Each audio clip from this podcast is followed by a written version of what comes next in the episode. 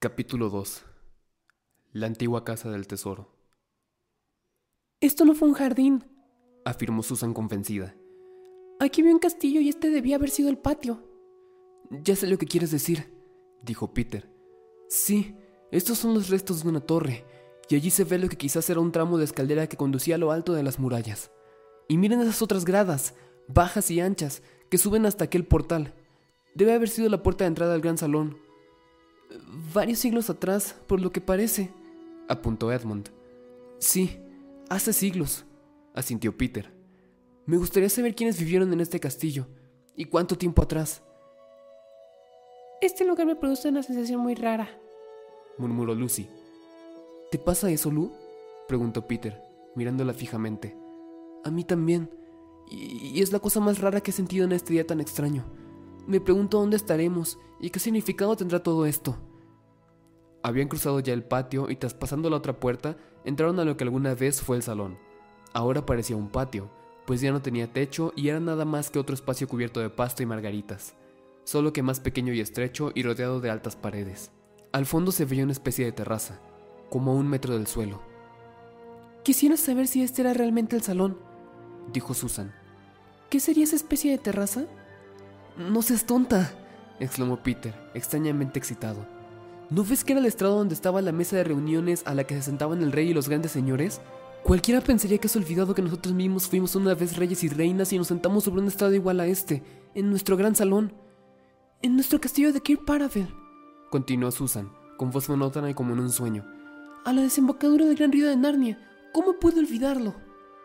Ahora recuerdo todo, exclamó Lucy. Podríamos imaginar que estamos en Kirk Paravel. Esta sala debe haber sido muy parecida a la gran sala donde hacíamos los banquetes. Pero desgraciadamente sin los banquetes, dijo Edmund. Se está haciendo tarde. Fíjense cómo se han alargado las sombras. ¿Y se han dado cuenta de que ya no hace tanto calor? Si hemos de pasar la noche aquí, vamos a necesitar una buena fogata, dijo Peter.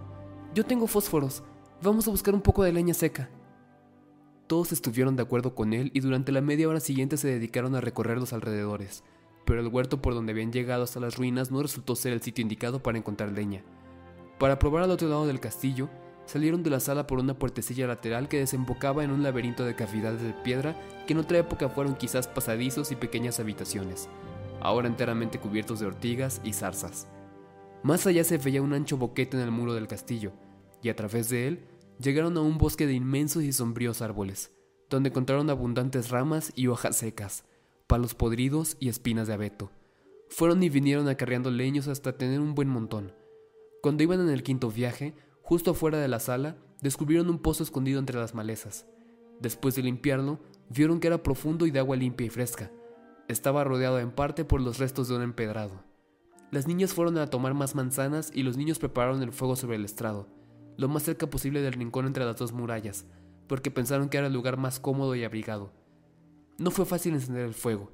Gastaron una gran cantidad de fósforos, pero finalmente lo lograron. Se sentaron con la espalda apoyada contra el muro, de cara al fuego.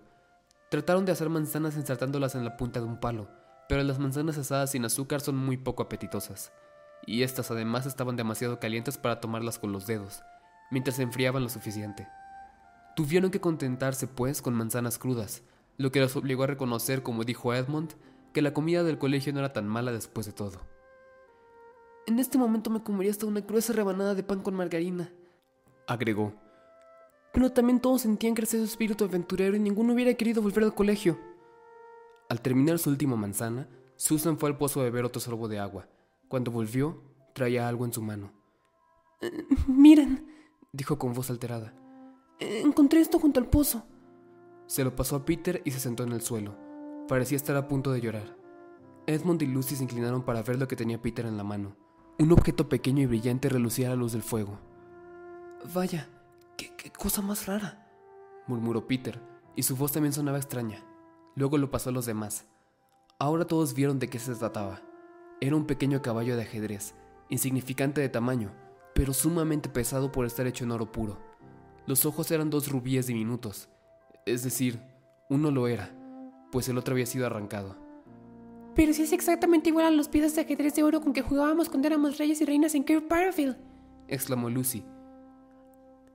Arriba el ánimo, Sue, dijo Peter a su otra hermana. No puedo, suspiró Susan. Este caballito me hace revivir tiempos tan felices. Recuerdo haber jugado ajedrez con faunos y gigantes buenos, mientras en el mar cantaban las sirenas y los tritones, y recuerdo a mi hermoso caballo, y... y... Y ahora, dijo Peter con un tono muy diferente, ha llegado el momento de usar nuestra inteligencia. ¿Qué quieres decir? preguntó Edmund. ¿Ninguno de ustedes ha adivinado dónde estamos? interrogó Peter. Sigue, sigue, dijo Lucy. Hace horas que siento que en este lugar flota un maravilloso misterio. Dispara, Peter, urgió Edmund. Te escuchamos. Estamos en las ruinas de Kirk Paravel, añadió Peter. Pero... Eh, espera un poco, interrumpió Edmund. ¿De dónde sacas eso? Este lugar está en ruinas desde hace siglos. Mira esos enormes árboles que crecen tapando las puertas. Mira las mismas piedras. Cualquiera se da cuenta de que está deshabitado por cientos de años. Ya lo sé, dijo Peter. Este es el problema. Pero dejémoslo por ahora y vamos examinando los diversos aspectos del asunto. Primero, este salón tiene la misma forma y tamaño del salón de Kerr Paravel. Imagínenlo con su techo, con su piso de colores en vez del pasto, sus paredes adornadas con tapicerías y tendrán ante ustedes nuestro propio salón real de los banquetes. Nadie dijo nada. Segundo, continuó Peter, el pozo del castillo está exactamente en el mismo lugar donde se encontraba el nuestro, un poco al sur del gran salón, y es de idéntica forma y tamaño. Tampoco hubo comentarios. Tercero, Susan acaba de encontrar una de las piezas de nuestro juego de ajedrez, o una de las que se le asemeja como dos gotas de agua. Siguieron en silencio. Cuarto, ¿no recuerdan visita de los embajadores del rey de Calormen? ¿No recuerdan haber plantado el huerto al lado afuera de la puerta norte de Kerr Paravel? Pomona, la persona más importante de los bosques, vino especialmente a desplegar aquí sus encantamientos. Y fueron nuestros gentiles amigos los topos quienes cavaron la tierra.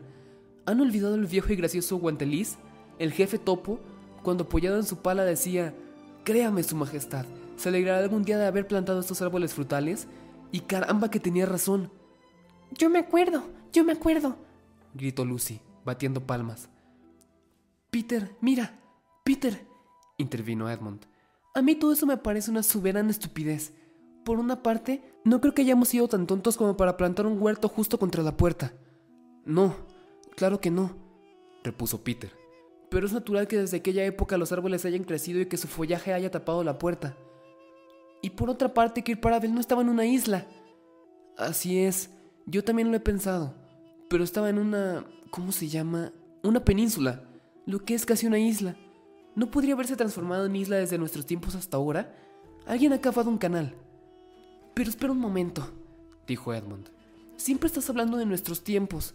Hace solo un año que regresamos de Narnia ¿Y tú pretendes probar que en ese año se han derrumbado castillos y han crecido espesos bosques?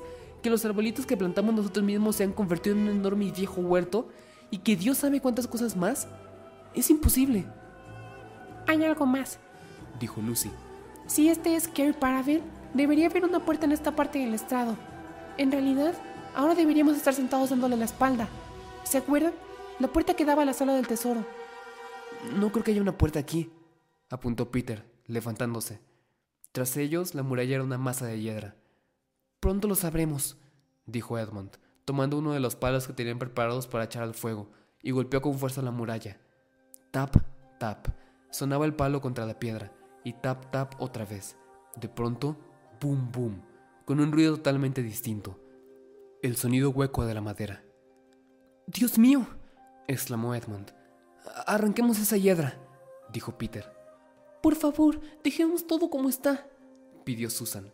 Podemos seguir mañana en la mañana. Si tenemos que pasar la noche aquí, no quisiera tener una puerta abierta a mi espalda, ni un inmenso llanero por donde pueda entrar cualquier cosa, además de chiflones y humedad.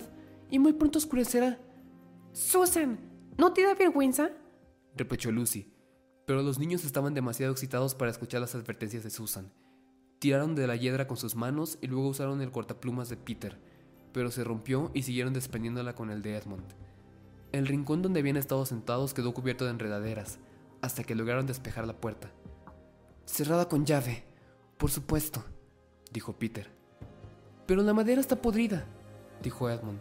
Podemos romperla en pedazos en un rato, y nos servirá de leña para el fuego. Vamos. Demoraron más de lo pensado y antes de que terminaran, el gran salón estaba a oscuras y las primeras estrellas empezaban a brillar en el cielo. Susan no fue la única que sintió un escalofrío cuando los dos hermanos, parados sobre un montón de astillas, limpiaron la suciedad de sus manos y se quedaron mirando la brecha oscura y fría que acababan de abrir. Ojalá tuviéramos una antorcha, dijo Peter. ¿Para qué? preguntó Susan. Como dijo Edmund. Pero no lo digo ahora, interrumpió Edmund. Todavía no entiendo muy bien, pero ya lo discutiremos más adelante. ¿Bajas, Peter? Bajamos, asintió Peter. No pongas esa cara, Susan. No podemos portarnos como niños ahora que hemos vuelto a Narnia. Aquí tú eres una reina. Además, creo que ninguno podría dormir con un misterio así en la cabeza. Trataron de fabricarse antorchas con unos palos largos, pero no resultó. Si los sostenían con la luz hacia arriba, se apagaban, y si los ponían al revés, les quemaban la mano, y sus ojos se llenaban de humo. Decidieron usar la linterna eléctrica de Edmund. Por suerte, como se le habían regalado para su cumpleaños una semana atrás, la batería estaba casi nueva. Él bajó primero, llevando a la luz. Lo seguía Lucy, luego Susan y Peter cerraba la marcha. Llegué al primer peldaño, anunció Edmund. Cuéntalos, dijo Peter. Uno, dos, tres. Empezó a contar Edmund, hasta dieciséis, mientras descendían cuidadosamente. Y este es el último. Entonces este es en verdad Kirk Paraville, exclamó Lucy. Eran 16 peldaños. Nadie habló hasta que se juntaron los cuatro al pie de la escala. Edmund iluminó el lugar con su linterna. ¡Oh! exclamaron los niños a una sola voz, pues ahora se convencieron de que esta era realmente la antigua sala del tesoro de Cair Paravel, donde una vez reinaron como reyes y reinas de Narnia. Al centro había una especie de sendero, como en un invernadero, y a cada lado, a cierta distancia, colgaban lujosas armaduras que semejaban caballeros guardando los tesoros y entre las armaduras estantes repletos de joyas, collares, pulseras, anillos, fuentes y platos de oro, largos colmillos de marfil, broches, diademas, cadenas de oro y una gran cantidad de piedras sueltas, apiladas desordenadamente, como si fueran bolitas o papas. Eran diamantes, rubíes, esmeraldas, topacios y amatistas. Bajo los estantes se hallaban varios cofres de roble protegidos con barrotes de hierro y fuertemente asegurados con candados. Hacía un frío espantoso allí dentro. El silencio era tan grande que los niños podían escuchar su propia respiración. Los tesoros estaban completamente cubiertos de polvo, y si no hubiesen recordado el lugar donde se encontraban y la mayoría de las joyas que los componían, jamás los habrían reconocido. Había algo triste y aterrador en aquella sala olvidada por tan largo tiempo. Por eso nadie dijo una palabra durante unos segundos. Después, naturalmente, comenzaron a recorrer y a tomar objetos para mirarlos. Tenían la sensación de encontrar a viejos amigos, si hubieras estado allí, les habrías oído decir, por ejemplo, miren, nuestros anillos de coronación. ¿Se acuerdan de la primera vez que los usamos? Miren, el prendedor que creíamos perdido. ¿Y no es esa la armadura que usaste en el gran torneo en las islas desiertas? ¿Te acuerdas de que lo hizo el enano? ¿Te acuerdas de que tomabas agua en ese cuerno? ¿Te acuerdas? ¿Te acuerdas? Pero de pronto Edmund advirtió. Oigan, no podemos gastar la batería de la linterna. ¿Quién sabe cuánto la vamos a necesitar en el futuro? Creo que será mejor tomar lo que queremos y salir de aquí. Debemos llevar nuestros regalos, dijo Peter. Mucho tiempo atrás para una Navidad en Narnia, Susan, Lucy y él habían recibido ciertos regalos de más valor para ellos que para todo el reino. Edmund no recibió su regalo, porque no estaba con los demás en ese momento. Él tuvo la culpa. Ustedes pueden leer acerca de esto en un libro anterior. Todos estuvieron de acuerdo con Peter y fueron hasta la muralla al fondo de la sala del tesoro donde sabían que, con toda seguridad, estarían colgados sus regalos. El de Lucy era el más pequeño, solo una botellita, pero la botella era de diamante en lugar de vidrio, y estaba llena hasta más de la mitad con un licor mágico que podía sanar heridas y enfermedades.